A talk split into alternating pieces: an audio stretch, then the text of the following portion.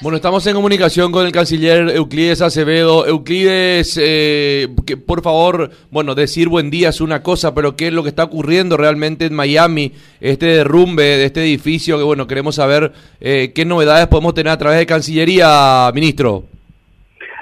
Desde las 6 de la mañana, la Cancillería está monitoreando con su consulado en Miami sobre esta situación trágica eh, para todo el mundo y en particular para los paraguayos porque tenemos la presunción, porque no tenemos certeza de seis desaparecidos, de acuerdo a la información de nuestro cónsul Justa Podaca, que está trabajando con todo su equipo, tanto en, en el lugar del siniestro, con sus funcionarios, con la policía, más los recorridos de los hospitales de Miami, lo que podemos decir es que están desaparecidos seis paraguayos se presume que son el señor Luis Petengil, la señora Sofía López Moreira, la señora Ladis Villalba, que es personal de servicio, y tres menores.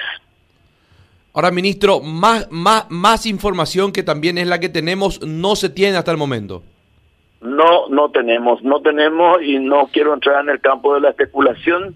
Eh, por respeto a ustedes estoy atendiendo porque tu eh, conversación va, conversación viene con nuestro cónsul.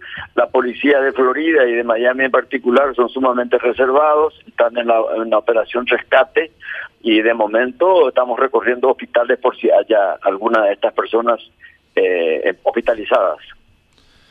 Gracias, ministro. Muy bien, a ustedes, chao, chao.